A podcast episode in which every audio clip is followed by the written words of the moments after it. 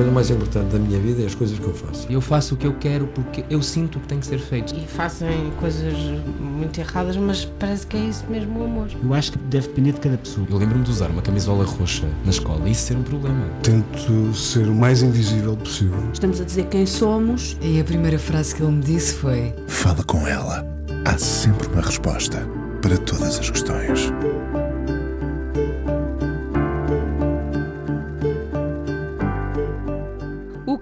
Determina aquilo que viremos a ser é muitas vezes o olhar do outro sobre nós, mas às vezes adiantamos-nos movidos pela nossa própria curiosidade. Uma pergunta no momento certo, uma resposta que nunca viu retorno. O convidado de hoje é claramente alguém que se adiantou. Foi o seu próprio modelo, incansável na forma como lutou a muitos níveis pelo que queria. Lembro-me de o ver participar em concursos sem fim que premiavam a criatividade e o talento e de nunca desistir e pôr nisso tanta expectativa. Se calhar, como Fernando Mamed, que levou pessoas, como o convidado de hoje, a levantarem-se de madrugada para o ver correr. Entrou para a rádio no tempo das piratas e para a Escola Superior de Comunicação Social no tempo em que ainda dizíamos só jornalismo. Era claramente jornalista que queria ser. Lembro-me da primeira máquina de escrever que comprou. Passou pela Gazeta dos Desportos, pela Capital, Antena 1 e depois esteve na origem daquela que foi uma rádio transformadora para muitos, a Rádio Nova no Porto. Depois da Nova, 25 longos anos na TSF e pelo meio um ano em Macau, uma paixão que dura até hoje. É agora professor de Ciências da Comunicação e presidente do Conselho Deontológico do Sindicato dos Jornalistas. Gosta de bonsais, do Rio Ave, de vinhos alvarinhos. Mantém o pragmatismo de sempre e um lado lado prático que cultiva num pinhal perto dele. O lado cerebral descomplica-se nas mãos. Temos o mesmo apelido e o mesmo pai e mãe. Afinal, já o conheço há 50 anos. Mais cedo ou mais tarde havia de acontecer esta conversa. O jornalista João Paulo Menezes, hoje no Fala Com Ela, aqui na Antena 1, de volta à Antena 1. Olá, João Paulo. Olá, Inês. Boa tarde. O que é que a rádio tem eh, que, por exemplo, a escrita não contempla para além da voz, claro? Eh, há uma, há uma resposta que é provavelmente um bocadinho parva e, e eu até me rio em, em, em, em enunciá-la, que é aquela coisa misteriosa, misteriosa e parva do o bichinho da rádio. Eh, eu não sei explicar muito bem, mas eu, eu, eu fiz televisão, pouca, mas Fiz um ano, no um ano na RTP2 do Clube de Jornalistas, fiz alguma coisa de televisão em, Macau, fiz muita imprensa, ainda hoje a minha vida é escrever para uma revista. Uh, mas não há nada como a rádio, mas não sei explicar. Uh, a rádio não tem nada de especial, eventualmente, só que ao mesmo tempo tem qualquer coisa que, que, que nós na brincadeira muitas vezes usamos como o, o bichinho da rádio que se calhar, eh, não sei, há qualquer coisa que, que, que se mete dentro de nós, um vírus, um, ehm, e, e, que não nos larga. Uh, antigamente havia de facto esse fascínio de podermos imaginar a pessoa que estava para além da voz, uh, e isso uh, fazia parte do tal fascínio, não é? As pessoas às vezes não correspondiam de todo àquela voz. Hoje em dia, ainda por cima, temos a imagem muitas vezes a, a, completar, a complementar esse lado. Portanto, também não, já não é por aí. Mas a, a voz. Inês, só que estás a falar do lado do ouvinte. E eu estou a falar do, mais do lado do profissional. profissional. O que é que me faz, ao fim deste, destes anos todos, eh, ainda sentir nostalgia pela rádio, por exemplo? Sim, uh, uh, a Rádio Nostalgia já não existe, entretanto, não é? Mas... nem, nem a Rádio Bichinho. nem a Rádio Bichinho, felizmente, nunca existiu, acho, acho eu. Uh, mas dirias que a tua escola foi a rádio ou a imprensa? Porque tu és do tempo, tu és do tempo das máquinas de escrever e eu lembro perfeitamente daquela primeira, comparada, não sei se com um trabalho de férias nas obras. Não, não chegou, não chegou a esse ponto. Não chegou a esse ponto. Não, não. não chegou a esse ponto. Mas um, eu, quando eu, no, primeiro, no primeiro jornal que eu, onde eu trabalhei, ainda metade da, da redação escrevia à mão e metade escrevia à máquina, a máquina, aquela máquina naturalmente convencional, não é? máquina manual. Portanto, eu já sou mesmo muito antigo em termos de, de jornalismo, já apanhei as transformações todas. A minha escola foi a escola da, da imprensa, foi a escola da escrita. Mas uh, depois houve qualquer coisa, lá está, que aconteceu a partir, sobretudo, de 89, com, com a entrada na Rádio Nova, e, e depois acabaram por ser 27 anos uh, em que eu estive quase a 100% dedicado à, à rádio, e, e, esses 27 anos acabaram por deixar uma marca uh, forte. Já agora, o que é que a Rádio Nova, que ainda existe, uh, uh, teve de especial, de tão especial? Quando eu digo que foi transformadora e foi para muita gente, foi o início de qualquer coisa? Sim, provavelmente a Rádio Nova foi uh, no Porto aquilo que a TSF foi em Lisboa na década de 80 também. A TSF começou por ser uma rádio pirata e a Rádio Nova nunca foi uma rádio pirata, por ser uma rádio da Sonai portanto, a Sonai, não, não, obviamente, não, não, não, não autorizaria uma rádio pirata. Eh, o que, o que a Rádio Nova teve foi a, eh, a, a possibilidade de, de, vingar a criatividade. Nós, nós dizíamos nessa altura, e eu depois também tive a oportunidade ainda de apanhar essa, a, a fase inicial da TSF, o nosso limite éramos nós, no sentido em que Uh, o nosso limite era a nossa criatividade, o nosso limite era a nossa invenção, a nossa, a nossa possibilidade. O nosso limite não eram uh, diretores a dizer que não, o nosso limite não eram uh, regras escritas a dizer que isso era impossível. Não havia impossíveis. O impossível era, era pegar no telefone e fazer, ou era escavar e, descobrir. O, o limite éramos nós mesmo. Hum. Um, ainda de volta às, às redações, eu recorro muitas vezes a um momento em que o Mário Zambojal uh, contava aqui no, no Fala Com Ela que, sendo do tempo das redações e não do Google, os jornalistas perguntavam entre si, uh, uh, entre o, o, o, o, bater das, das máquinas, não é? Quem foi o presidente ou como é que se escreve uma determinada palavra? Sim. E havia sempre muita gente a saber, não é? Muita gente com respostas. Uh, hoje é muito diferente. Dirias que apanhaste essa transição? Eu apanhei, digamos, as três, as, esses três momentos. Eu apanhei o momento esse momento de, de, em, que não, em que não havia fax e, portanto, não havia nada, só havia o telex para nos fazer chegar as notícias, eh, portanto, o, o momento quase pré-histórico. Apanhei o momento da transição, que é o momento que fica entre o fax, digamos assim, o fax é uma coisa também muito transformadora eh, na comunicação à distância. Eu trabalhava no Porto, depois trabalhava em Lisboa, entre o fax e a internet, e agora a, a internet. Portanto, eh, são três momentos. O, o, o da, da, transição é, é esse momento eh, em que, em que nós podemos estar num sítio e enviar um fax e de um, momento para o outro eh, a informação está no, no, do outro lado. E parece, hoje parece absurdo, porque nós temos o, a internet, temos o, o, mail, temos o WhatsApp, temos tudo. Mas nessa altura, era, eu, quando, veio, quando vi o primeiro fax, eu, eu, eu fiquei a olhar para ele deslumbrado como é, que, como é que saía do outro lado uh, as coisas que acabaram de ser escritas. Pronto, parecia que um, um burro a olhar para um palácio, não é? Sim, eu estava a lembrar-me de, um, de, um momento agora recente uh, em que uma criança lá em casa olhou para uma máquina de escrever e disse: Olha, uma impressora. Uh, portanto, era, eras mais ou menos tu a olhar para o fax, Exatamente. não é? Ir para olhar para o fax. Exato. Uh, foram, uh, como já se disse, 25 anos na TSF. já é muito difícil ficarmos uma vida num trabalho e, sobretudo, na comunicação social.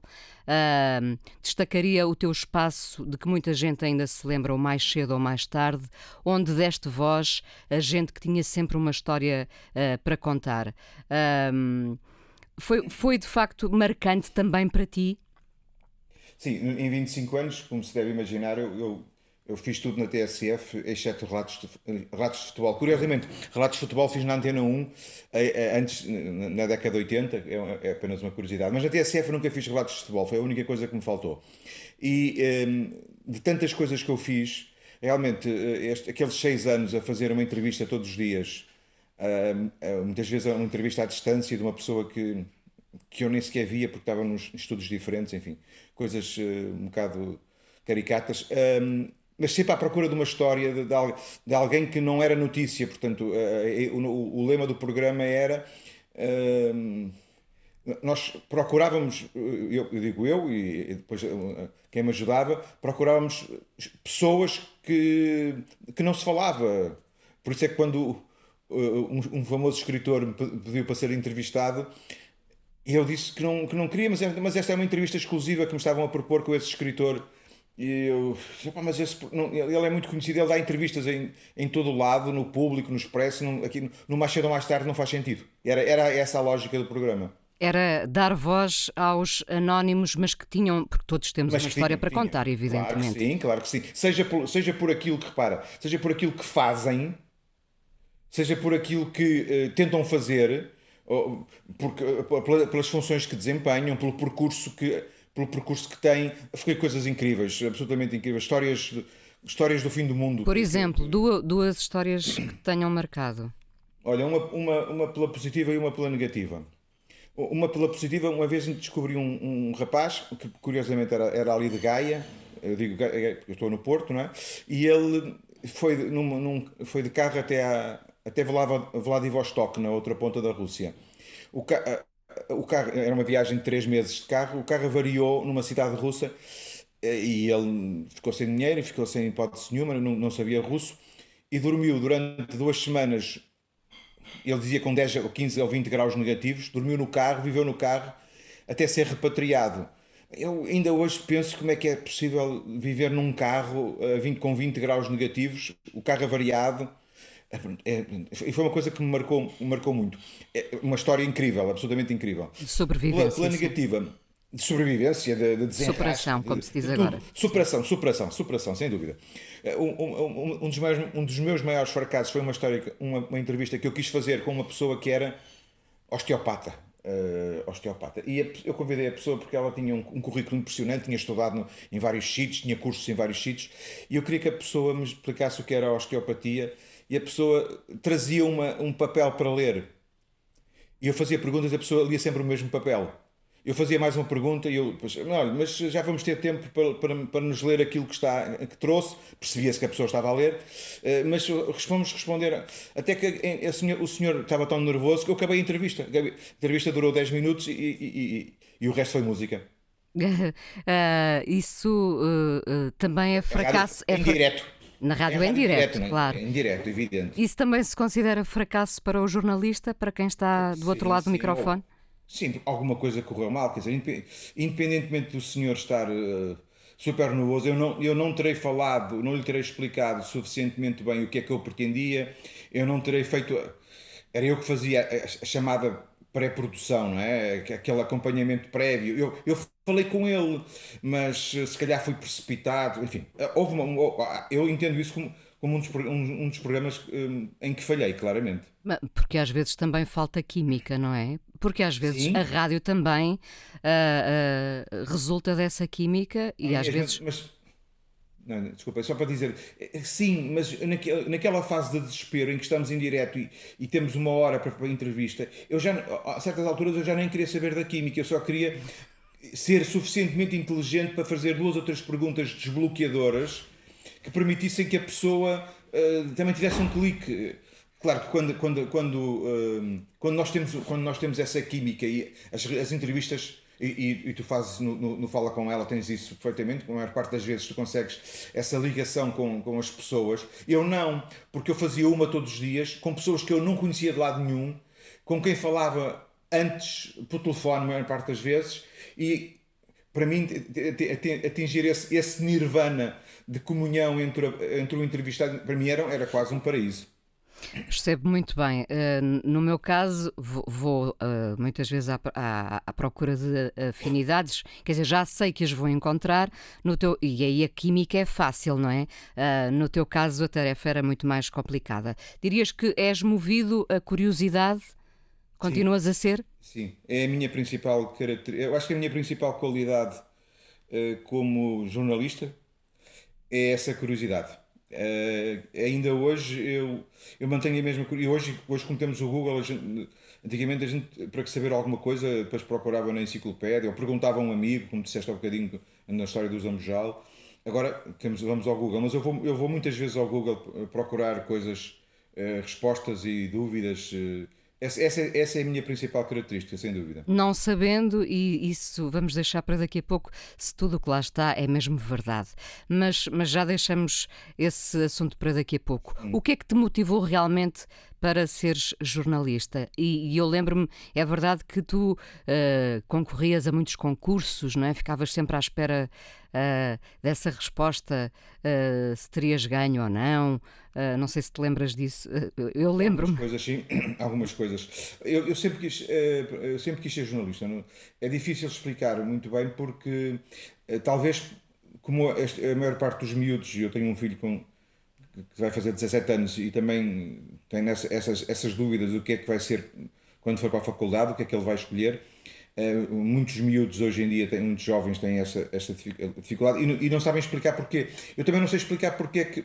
Eu é exatamente ao contrário, o oposto. Eu sempre quis ser jornalista desde que uh, tive jornalismo no, no ensino secundário uh, e pronto, e, e, e não havia outra opção, sinceramente. Tu foste o teu próprio modelo? Inês, na, na, naquela altura não havia, não havia, quer dizer, como é que nós poderíamos, como é que nós poderíamos encontrar modelos, quer dizer, o, o, o meu, o meu professor de jornalismo era um, era um tonto uh, no, no, no, ensino secundário, uh, portanto nem, nem, sequer, nem sequer me poderia ajudar. Uh, depois eu, eu comecei a, a primeira reportagem que eu fiz, eu fui a um jornal aqui local do, no, no, na cidade onde vivo, em Vila do Conde, e propus fazer uma reportagem sobre as corridas de automóveis em Vila do Conde, que era nesse fim de semana. Foi a primeira vez, eu fui lá e o senhor, a senhora achou, pronto, achou piada ir lá alguém propor. Portanto, não havia muita maneira de nós. Eu só muito mais tarde, quando comecei a trabalhar nas redações, é que comecei a encontrar pessoas em que nos podemos inspirar, não é? Sim, mas entretanto tu ouvias rádio em casa, uh, ouvias Sim. o João Isidro, ouvias o Carlos Sim. Cruz, ouvias o Herman o noutra Emílio, vertente, mais humorista. O Emílio Rangel. O Emílio Rangel, Rangel pronto. E, ia-te perguntar se uh, algum deles acabou por ser uma referência. O Emílio Rangel, virias depois a trabalhar com ele? Sim, eu tenho, há duas referências que eu tenho no jornalismo. Como jornalistas, jornalistas. O Emílio Rangel, uh, por tudo, porque realmente ele era um excelente jornalista. E eu lembro dos programas que ele fazia na Antena 1 na década de 80. É, e ele, ele era um excelente jornalista de rádio, um, portanto, uma pessoa da rádio. E depois ele, ele cria a TSF e cria a SIC. Portanto, ele é um modelo. Eu pude trabalhar vários anos com ele, ele, ele é realmente um modelo.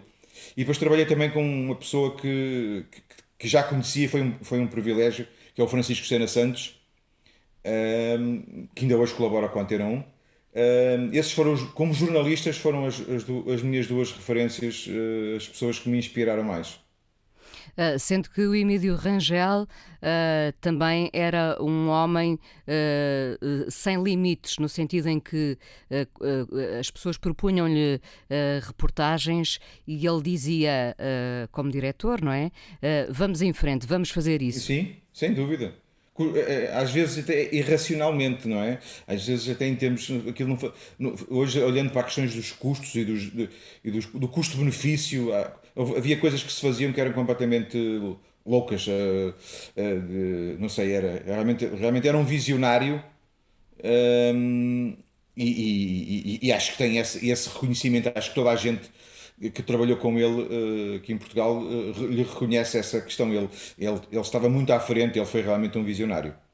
Hoje é muito mais difícil termos gente a dizer vamos em frente. Não, agora, hoje eu acho que as pessoas dizem vamos, vamos para trás, não é? Não vamos. Não vamos, não, não, vamos, não, vamos, não vamos, não vamos. Mas vamos aqui à primeira canção. O que é que tu terás escolhido, João Paulo? Olha, eu, eu vou, eu vou uh, trazer uma uh, canção uh, dos Divine Comedy. Os Divine Comedy são um dos grupos que eu mais gosto. Uh, tu há bocadinho dizias que, que, que, que, no, que no mais cedo mais tarde eu andava à procura de histórias. Toda a vida eu me movi como jornalista. Ainda hoje, eu, eu não sei se, se, vamos falar disso ou não, do, do, que eu faço hoje, como jornalista numa revista em Macau. Eu escrevo sobre economia, sobre assuntos quase sempre de economia. Eu tento que os artigos tenham poucos números e muitas, e, e, muitas pessoas, tenham, tenham, tenham sempre uma história, mesmo quando, quando são artigos de economia. E o, os Divine Comedy uh, são um grupo que tem, para mim, exerce um fascínio incrível porque as letras contam sempre uma história. Esta canção, Our Mutual Friend, uh, conta a história de um, de um rapaz que conheceu uma rapariga e na, na, manhã seguinte a rapariga já estava com, com o amigo mútuo. E, só que é, é, uma história mesmo, é como se fosse um, contada e é, e é, cantada com uma, uma curiosidade acrescida. É uma canção que não tem refrão, é muito raro hoje em dia ver canções sem refrão, sem refrão e esta, esta Our Mutual Friend dos Divine Comedy tem essas características todas. Vamos então ouvir. Jornalista João Paulo Menezes, hoje no Fala Com Ela aqui na Antena 1, professor de Ciências da Comunicação e presidente do Conselho Deontológico do Sindicato dos Jornalistas. A deontologia, o dever, as regras, a obrigação. Ao jornalista parece claro o dever de informar com clareza, rigor, imparcialidade mas depois não é tão fácil assim. Parece que eh, nos últimos anos, João Paulo, um caminhão abalroou uh, a lógica do jornalismo. Uh, há um princípio do declínio uh, com, com o aparecimento da internet? Será isso? Sim, mas eu acho que esse declínio tem mais a ver com, a, com os meios. Portanto, a internet veio pulverizar as receitas aquilo que eram as receitas convencionais eh, dos, eh, dos meios de comunicação. As, as receitas diminuíram drasticamente nos últimos 10 anos e com menos receitas há menos qualidade, há menos possibilidade de fazer, de fazer bem feito. Portanto, acho que eh, a, a questão, o, o caminhão é o caminhão da internet em termos de receitas. Acho que é, mais, é esse o grande problema. Tu tens falado uh, muito sobre uh, as fake news Uh, e eu não sei se elas já são o fim do fim, se falávamos do princípio do declínio, uh, agora falo já do fim do fim. Uh, e há pouco falávamos da história do Google, de ir à procura de, de respostas no Google e aceitarmos as respostas sempre como verdadeiras, válidas. como é que isto se pode reverter, esta questão das fake news? E se serão já agora o fim do fim? Não, eu acho que acho que eu não vejo não vejo o apocalipse aí. Acho que uh, por uma questão de consciencialização, de combate, uh, estamos, estamos todos a aprender a, a, lidar com esse tal caminhão que tu falavas. Tem, quer dizer, a condução não é uma condução habitual, não é uma condução normal e portanto estamos a aprender. Uh, a internet é uma coisa maravilhosa, uh, o Google é uma coisa fantástica. Há, há um, um, um, filósofo francês, Pierre Levy, que diz que seria, seria impossível que a internet fosse só coisas boas, porque uh, se fosse só coisas boas, né? se houvesse apenas coisas boas na internet, alguém tinha que declarar que, o que é que era coisas boas, o que é que é bom e o que é que não é bom. Portanto, é normal que haja coisas de que não gostamos. Aquelas que, se, que serão mais perigosas, temos nós que encontrar formas de as combater. E isso vai-se vai fazer através de, da literacia, nas escolas tem que ser ensinado aos miúdos que eles têm, têm que estar atentos ao que acontece, tem que ser, tem que ser criada eventualmente alguma legislação limite, uh, a verificação, o fact-checking, enfim, há um conjunto de ferramentas que eu acho que nos vão permitir uh, lidar com, com, o, com esse problema, sem chegarmos a um ponto de, da censura, porque isso, isso seria sempre o pior desfecho. Quando tu dizes nós, uh, uh, é a responsabilidade coletiva. É essa, coletiva. Essa coletiva. entidade abstrata chamada responsabilidade nós, coletiva. Nós, claro que sim. Claro que nós somos. Quando, quando nós. Nós, porque, repara, nós somos consumidores, também somos produtores. Os produtores de conteúdos hoje em dia não são os jornalistas, não são os, os, apresentadores de televisão, não são os atores, são, são as pessoas que escrevem no, no, no Instagram, no Facebook. E, e, todos estarão interessados em reverter as fake news?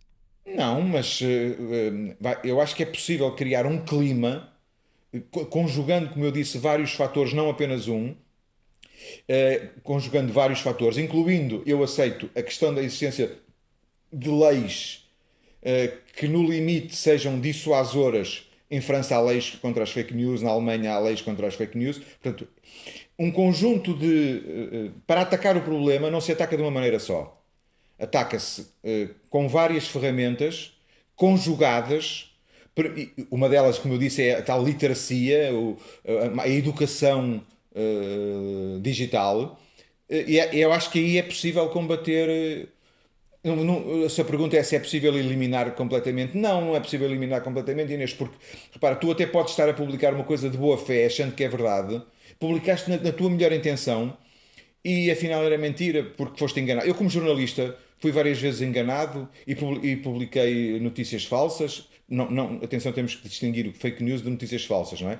Eu, quando publiquei essas notícias falsas, que depois tive que pedir desculpas, uh, e foi, foi das coisas mais embaraçadas da minha vida, Uh, três, houve três situações na minha vida em que eu, eu, eu noticiei coisas que não eram verdade. Uh, basicamente, eu, eu, eu fui enganado por quem me deu as informações, e independentemente, independentemente da minha culpa, que existiu por eu ter sido uh, ingênuo, ingênuo, naivo, ingênuo, ingênuo.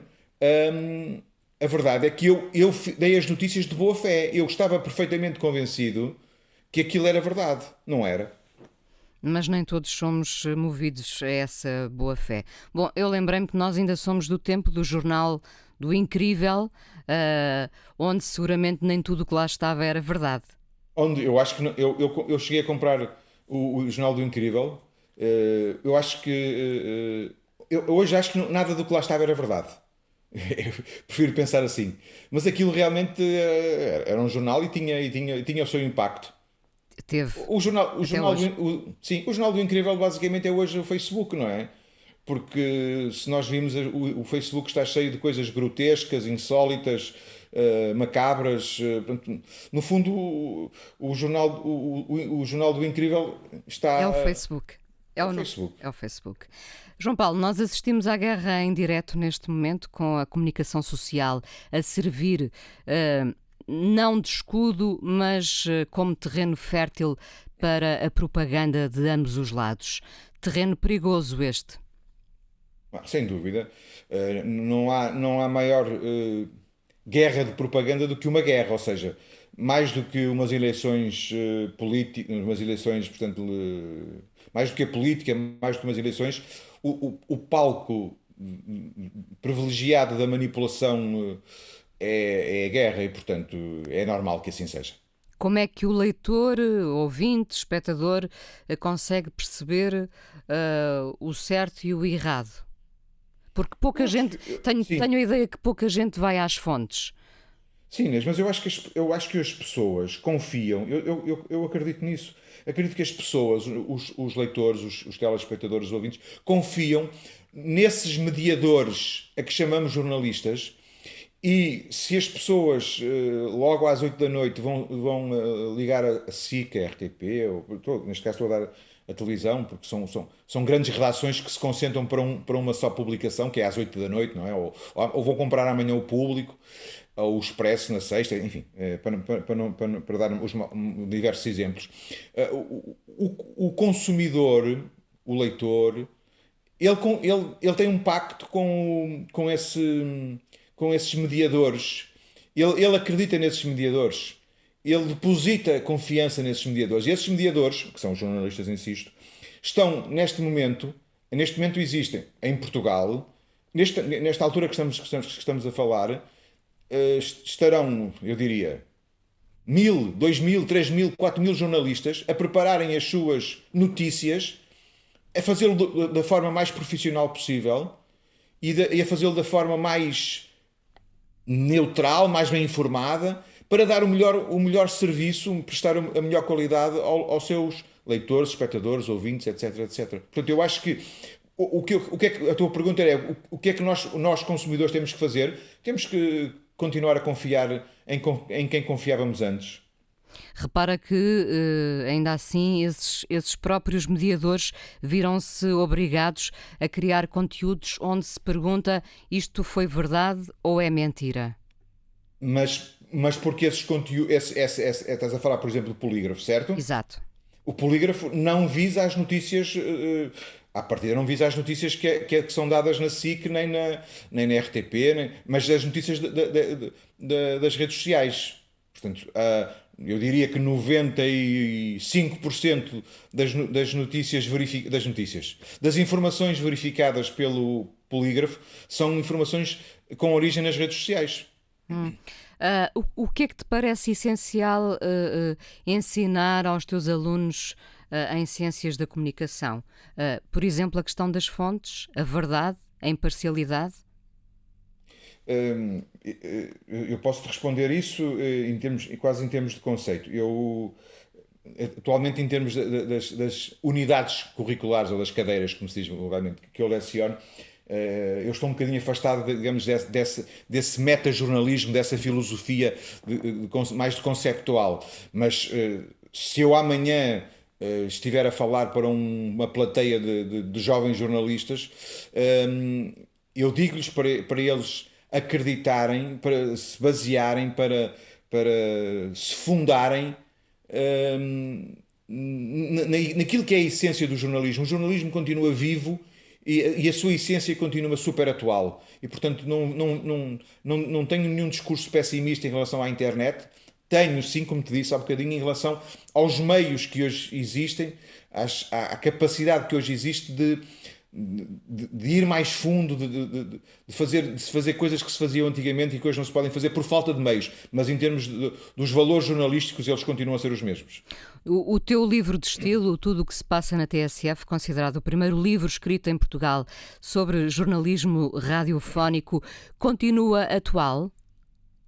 Eh, eu diria que ele continua 99,9% eh, atual. Ou seja, aquele livro que foi escrito para ser o livro de estilo da TSF, um, ele, ele, está, muito, está muito vocacionado, ele é um livro sobre jornalismo radiofónico, mas ele está muito vocacionado para aquilo que, que eu não sei se ainda hoje se chama, porque eu estou afastado da TSF, mas que se chamava o estilo TSF.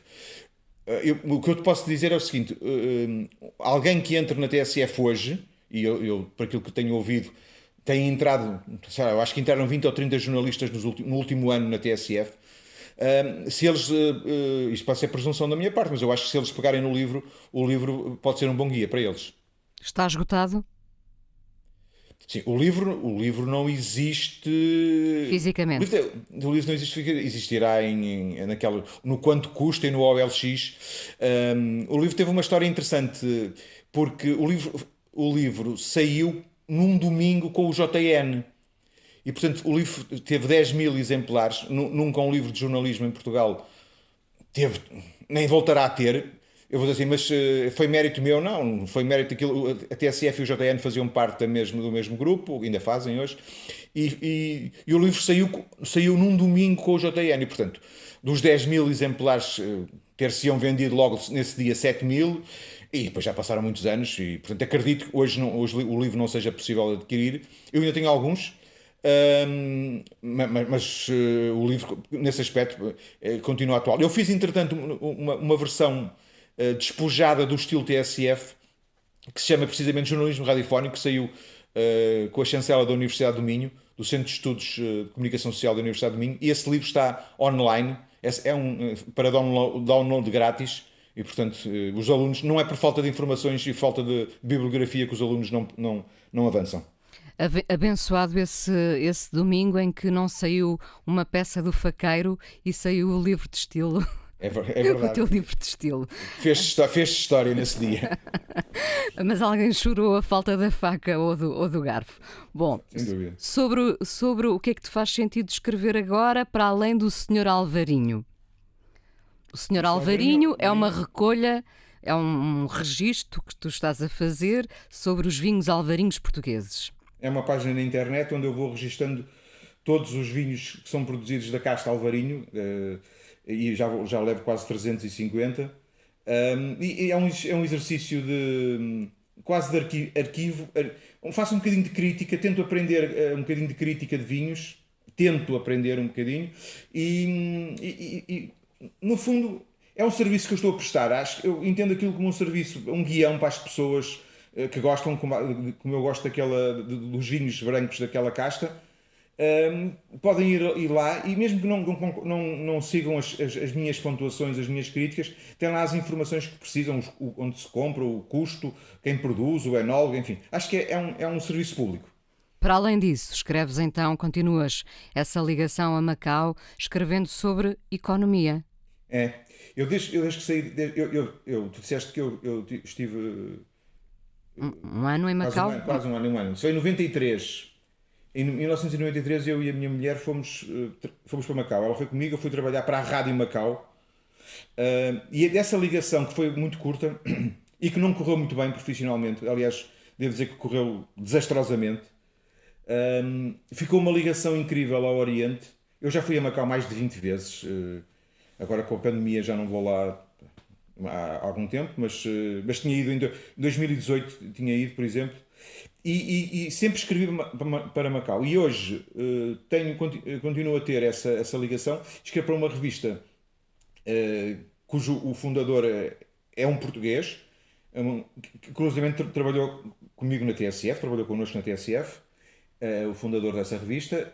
uma revista em inglês de, de, economia chamada Macau Business, portanto, uma revista sobre negócios, sobre finanças, etc casinos, muitos, muito casinos, e eu uh, ainda não havia o teletrabalho que agora está na moda, eu já era um, um teletrabalhador. Eu faço, este jornalismo é um jornalismo à distância, evidentemente, mas tem coisas incríveis, porque eu, e no outro dia contactei um professor, um professor da Universidade de Las Vegas, que é especialista em, em casinos, ele estava uh, na Austrália a fazer uma palestra, respondeu-me do aeroporto pelo WhatsApp do aeroporto. Ele, ele, é de Las Vegas, estava em, na Austrália e depois eh, eu entrevistei no aeroporto uh, de, Canberra ou de não sei o quê, uh, pelo WhatsApp. Quer dizer, o mundo realmente é uma coisa incrível, a internet é uma coisa brutal. O que é um dia bom para ti? É estar ligado à internet ou nem por isso? Não, não, não, não, não.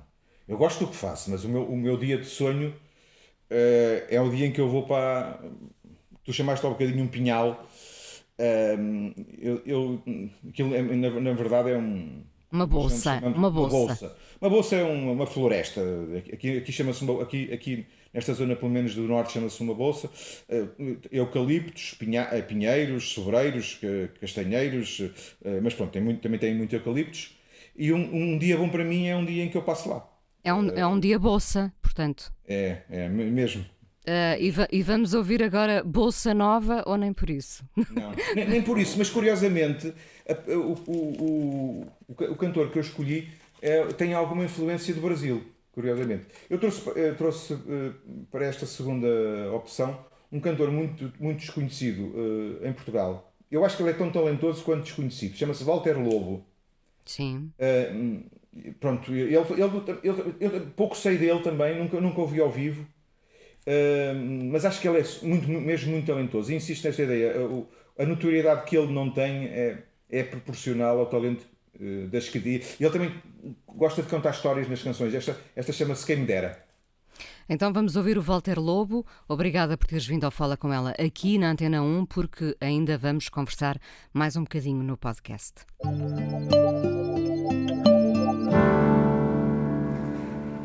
O jornalista João Paulo Menezes hoje no Fala com ela, professor de Ciências da Comunicação e presidente do Conselho Deontológico do Sindicato dos Jornalistas, autor do Senhor Alvarinho, levantamento sobre os vinhos Alvarinhos, homem com uma vasta coleção de bonsais. O, o que têm os bonsais de especial? Olha, boa pergunta. Hum, para mim, os bonsais. Representam um, um desafio do, do, do, controle do tempo. Ou seja, hum, há, há, várias razões para nós nos ligarmos a esta arte, digamos assim, a esta técnica. Há quem ache que é uma arte, acho que é uma técnica. Há várias razões. Uma delas é a parte estética. Outra é a parte mais da, da, do crescimento da árvore. Um bonsai é, uma, é, é a técnica de, de manter uma árvore num, num vaso. Basicamente é isso.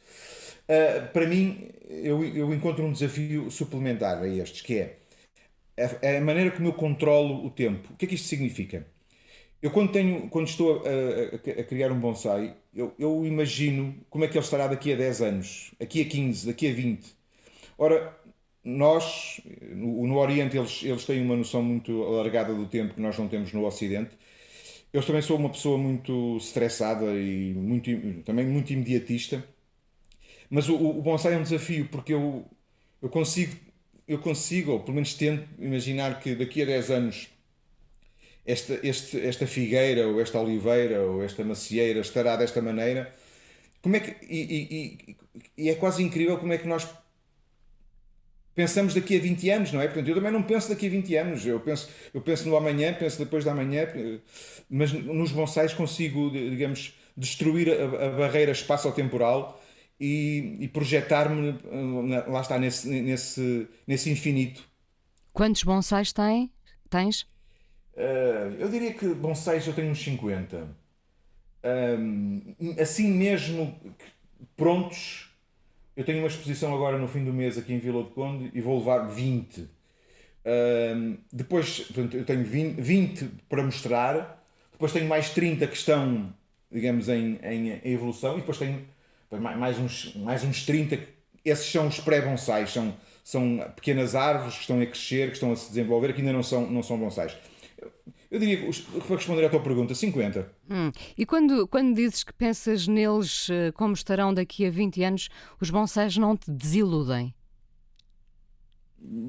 Olha, há pessoas que têm animais de estimação, uh, uh, às vezes com, com receio uh, que, o, que os humanos as desiludam, os desiludam. tu ten, tens essa relação com, com os bonsais? Não, eu não tenho nenhuma relação mística com, com os bonsais. mas. Uh, não tens expecta mas tens expectativas. Tenho, tenho expectativas que eu, que eu crio. E se eu não consigo, a, falha, a culpa é minha, não é culpa, do, não é culpa das criaturas, não é? Uh, um, uma vez dei uma entrevista, uns alunos fizeram uma entrevista uh, lá na escola, um treino, uma, uma entrevista de treino. E uma, miúda, uma rapariga fez uma pergunta interessante, até se calhar é um lugar comum, mas ela perguntou-me se eu falava com os bonsais, porque há pessoas que falam com as, com as plantas, não é? E eu disse, eu respondi não. Há eu não pessoas falo... que abraçam as árvores, portanto, isso, isso, isso. para ti seria muito mais fácil abraçar um bonsai, não é? Sim, um, um, um, uma figueira, uma, uma, uma macieira. Ah, eu, eu respondi à, à aluna, respondi assim, eu não falo com eles, mas eles falam comigo. E esta resposta pode parecer assim um bocadinho tonta, mas eu, eu explico o que é que significa isso. Eles falam comigo no sentido, eles, eles vão-me dando informações, eles vão-me dizendo como é que, como é que, eu, como é que eu os posso tratar? Um, eu não falo com eles no sentido que eu não tenho nenhum diálogo com eles, não sou, não, sou lá está, místico, mas uh, eles têm uma relação comigo, eles vão-me dizendo uh, corta aqui, ou, ou, vira aqui este ramo, ou, ou, ou, ou deita-me fora que eu já não vou a lado nenhum, também acontece. Hum, eu vou propor-te para teres um programa na rádio chamado Fala com os Bonsais. Certo. Pode ser, pode ser. Pode ser. Pode ser. ser. Uh, na verdade, uh, penso que a tua racionalidade uh, nessa relação com os bonsais, como, como poderá relaxar na bolsa, no pinhal, a apanhar folhas Sim. e lenha. no oposto disto está a tua relação com o Rio Ave, a tua relação tão próxima com o Rio Ave, onde tu deixas a, a emoção extravasar, não é? Sim, é, basicamente, quer dizer, eu não tenho nenhuma relação, quer dizer, eu imagino que a minha relação seja a mesma que muitos que milhões de benfiquistas têm com o Benfica ou com eu gosto muito do Rio Ave e, e, e, e, reconheço que às vezes sou um bocado irracional e, até gostaria de não ser assim tão irracional. Deixa-me contar-te uma história. Eu, eu sou o provedor do adepto do Rio Ave e nesse, nesse estatuto, digamos assim, que não é estatuto nenhum, é uma coisa informal, o, o presidente do Rio Ave eh, arranjou-me um lugar lá no camarote e eu, algumas vezes, eh, nomeadamente durante a pandemia, fui ver alguns jogos, eh, daqueles jogos que, que, que eram à porta fechada, eu pude vê-los na, na, na, bancada, na, na, bancada presidencial, digamos assim, foi, digamos, foi, foi um privilégio. Um, e eu até aí, perdi, uma ou duas vezes, perdi a racionalidade, já havia pessoas a olhar para, para mim, portanto, eu, eu realmente. Não és digno de estar no, no camarote é, presidencial, não, não, é isso? Não, como, como se diz aqui, não sou em modos. João Paulo, muito obrigada por teres vindo ao Fala com ela um, para, para tentarmos, enfim, os ouvintes uh, conhecer um bocadinho mais, sendo que será sempre difícil competir com o Fernando Alvim, que já te levou à prova oral três ou quatro vezes. É verdade, mas também em muitos anos. Pronto, uh, mas, mas havia esta lacuna, portanto tinhas havia. que vir, tinhas que vir ao Fala com ela. Obrigada. Então, e volto na próxima semana, está bem? Combinado. coisa mais importante da minha vida é as coisas que eu faço. Eu faço o que eu quero porque eu sinto que tem que ser feito. E fazem coisas muito erradas, mas parece que é isso mesmo o amor. Eu acho que deve depender de cada pessoa. Eu lembro-me de usar uma camisola roxa na escola e isso ser um problema. Tento ser o mais invisível possível. Estamos a dizer quem somos. E a primeira frase que ele me disse foi: Fala com ela. Há sempre uma resposta para todas as questões.